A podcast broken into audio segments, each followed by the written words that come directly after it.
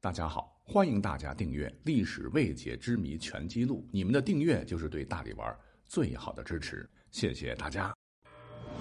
由喜马拉雅联合大历史独家推出探秘类节目《历史未解之谜全记录》，欢迎收听。古人通常多久洗一次澡？没有热水器，没有沐浴露，他们是用什么来洗头、洗身体的呢？尤其是古代女性，有传言说她们一辈子只洗三次澡，这是真的吗？如果这样的话，那些美女们岂不是浑身臭臭、蓬头垢面、邋里邋遢呢？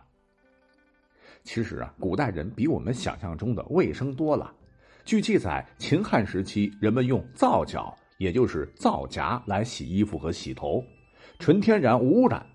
到了隋唐，已经形成惯例了。除了皂荚，古人们还有一样东西可以润滑皮肤当沐浴露，这就是猪胰子，就是猪的胰脏。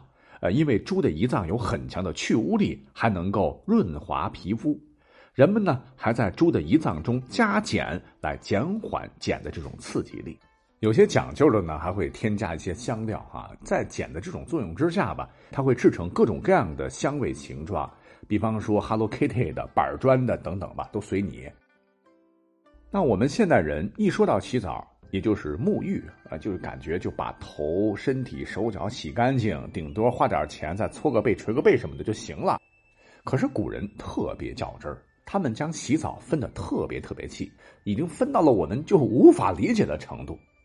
在东汉有个人叫做许慎，他在《说文解字》中有曰：“说沐濯发也。”浴洒身也，洗洒足也，澡洒手也。啊，古人真是矫情之余也很文雅呀。所谓的濯洒就是洗的意思，也就是说，古代的沐浴跟咱们现代说的洗澡还是有区别的。只有把浴、沐、洗、澡的解释全部结合起来，才能是我们所说的真正意义上的洗澡。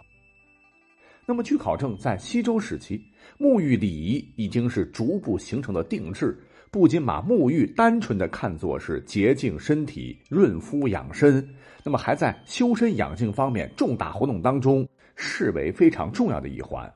比方说，在祭祖时都要沐浴净身，要使内心洁净虔诚。《礼记》当中也有记载说，每日早起要沐浴更衣。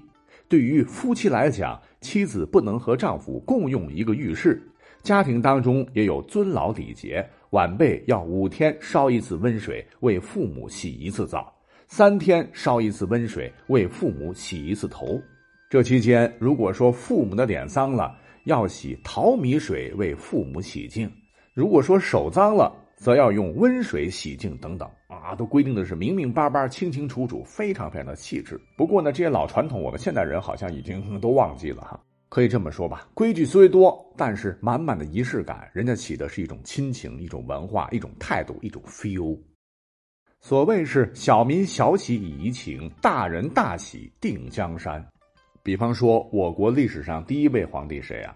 嬴政啊，在当秦王的时候。他就特别酷爱洗澡、沐浴，放松身心，从繁重的国政中解脱出来，愉悦身心。那说不定很多剿灭六国的良策，就是出自泡温泉时的灵光一闪。他在统一中国后，不是自称始皇帝吗？因陕西临潼县骊山有温泉，便动用国力，特意在骊山大修殿宇楼台，砌石成石，灌入地涌的泉水，赐名骊山汤。成了秦始皇隔三差五必去的玉玺龙体之地。说嬴政呢，曾经有一次身生毒疮，堂结腐烂，苦不堪言，最终呢，竟是用温泉洗浴的病体。这说明骊山汤具有吞肿去毒的神奇功效。那么，在他老人家的带动之下，哈，秦汉沐浴习俗是蔚然成风。到了汉代，甚至还出现了让我们现代人非常羡慕的休沐，休息的休，沐浴的沐。就是说，官员们上了五天班之后，能休一天假，专门用来洗澡。那么到了元代时，由于市井百姓生活更为丰富，哈，大家伙洗热水澡就很普遍了，甚至出现了现代洗浴业的鼻祖级服务。这客人刚进门，贵宾一位，手牌和毛巾，迎宾为您准备好，然后引入热气腾腾的澡堂子。除办理会员、洗澡、沐浴外呢，还提供挠背、梳头、剃头、修脚的服务。那做个全套才十九个钱，比咱们现代人的这个全套便宜多了。这浴池里边呢，还有放衣裳、帽子、靴子的专门柜子。脱光了，在各种汤池里泡一会儿，嗯，那个舒坦。